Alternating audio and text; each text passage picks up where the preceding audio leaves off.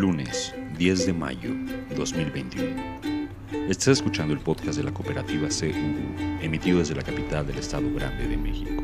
Si quieres ponerte en contacto con nosotros, puedes encontrarnos en Instagram como CWPCUU.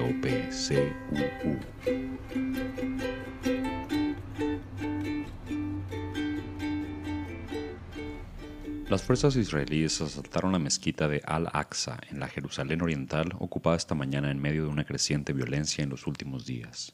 Los soldados lanzaron balas de goma, gases lacrimógenos y bombas de sonido contra los palestinos, hiriendo a cientos. En Afganistán, al menos 85 personas, en su mayoría escolares, murieron después de que varias bombas estallaran frente a una escuela en la capital, Kabul, el sábado. Las familias devastadas enterraron a sus seres queridos en medio de una creciente desesperación e ira. Las explosiones ocurrieron en un vecindario poblado principalmente por las comunidades minoritarias chi Hazara. El gobierno afgano culpó a los talibanes, aunque el grupo negó su responsabilidad. La masacre se produjo una semana después de que las fuerzas estadounidenses y de la OTAN comenzaran su retirada militar de Afganistán y mientras aumentan los ataques violentos. En Estados Unidos, un hombre armado mató a tiros a seis personas en una fiesta de cumpleaños en Colorado Springs el domingo. El pistolero, que según informes estaba en una relación con una de las víctimas femeninas, también se suicidó a tiros. Había niños presentes, pero ninguno resultó muerto o herido. El tiroteo masivo de Colorado se produce después de una ola de violencia con armas de fuego el sábado. En Baltimore, cuatro personas, incluido el pistolero, murieron durante un tiroteo. En Times Square, de la ciudad de Nueva York, Dos mujeres y una niña de cuatro años resultaron heridas después de un tiroteo. Y en el sur de Florida, tres personas resultaron heridas por disparos en un centro comercial el sábado. Según Gun Violence Archive, ha habido casi 200 tiroteos masivos desde principios de 2021. El Departamento de Justicia propuso el viernes una nueva regla para tomar medidas enérgicas contra las llamadas armas fantasma, armas de fuego no reguladas y ensambladas en el hogar que representan aproximadamente un tercio de las armas recuperadas en las escenas del crimen. La regla dice que los minoristas tendrían que realizar verificaciones de antecedentes antes de vender kits de armas fantasma, y los componentes deberían incluir números de serie, incluyendo las pistolas impresas en 3D. El senador Bernie Sanders y la congresista Ilhan Omar han presentado un proyecto de ley para que todas las comidas escolares sean gratuitas para todos los estudiantes, la congresista Omar señaló que el 75% de los distritos escolares tienen una deuda de comidas, y el nuevo proyecto de ley eliminaría la deuda de comidas escolares y fortalecería las economías locales al incentivar la compra de alimentos locales. Este es el espacio publicitario de nuestro podcast. Separa las noticias internacionales de las nacionales, lo que informa Amy Goodman en Democracy Now! y lo que se dice en la conferencia matutina de López Obrador. El producto de hoy es el podcast de la cooperativa CUU, una cápsula informativa de corta duración que cubre varias noticias del día. Resume a grandes rasgos encabezados de un referente del periodismo independiente y sigue la conversación que se tiene en Palacio Nacional. Esta mañanera fue especial. No informaron nada y no contestaron ninguna pregunta.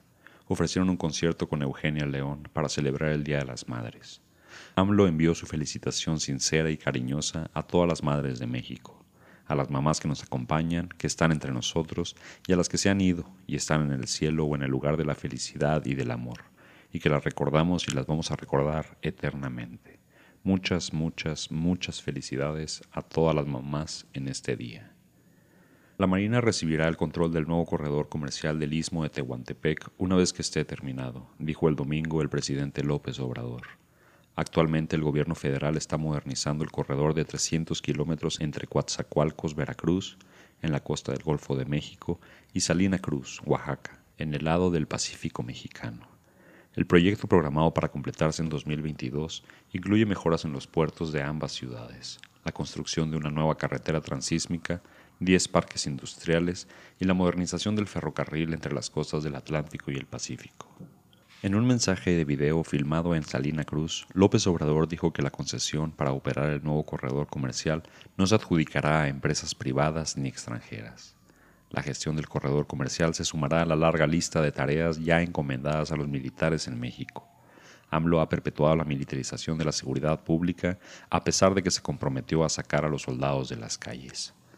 Asignó al ejército la construcción de grandes proyectos de infraestructura, incluidos el nuevo aeropuerto de la Ciudad de México y puso a los militares a cargo de los puertos y oficinas de aduanas. El ejército también está desempeñando un papel en la distribución de vacunas COVID-19, cultivando árboles jóvenes para el programa Sembrando Vida y entregando libros de texto, entre otras tareas no tradicionales. El presidente ha defendido su fuerte dependencia de las Fuerzas Armadas, catalogando al ejército como una institución honesta y un aliado esencial en la lucha contra la corrupción. El proyecto generará empleo y bienestar, dijo, y agregó que el gobierno está financiando íntegramente con 4.600 millones de pesos sin endeudarse. Eso es posible, explicó el presidente, porque su gobierno ha generado ahorros a través de su programa de austeridad y eliminación de la corrupción. Un proyecto anterior a través del istmo emprendido por el gobierno del presidente Porfirio Díaz no fue tan exitoso como se esperaba, porque los países de la cuenca del Pacífico, especialmente las naciones asiáticas, no eran tan importantes económicamente como lo son hoy. Dice AMLO que ahora es diferente y los puertos del Pacífico son los que mueven más carga por barco. Ahora es Manzanillo, Lázaro Cárdenas, antes era principalmente Veracruz, quizás también Tampico pero eso ha cambiado ahora que China se convirtió en la fábrica del mundo. Una cooperativa es una asociación autónoma de personas que se han unido voluntariamente para hacer frente a sus necesidades y aspiraciones económicas, sociales y culturales, por medio de una empresa de propiedad conjunta y democráticamente controlada. Algo así pretendemos hacer en nuestra ciudad. Si te interesa saber más o te gustaría participar en nuestras tertulias, puedes encontrarnos en Instagram como CWPCUU.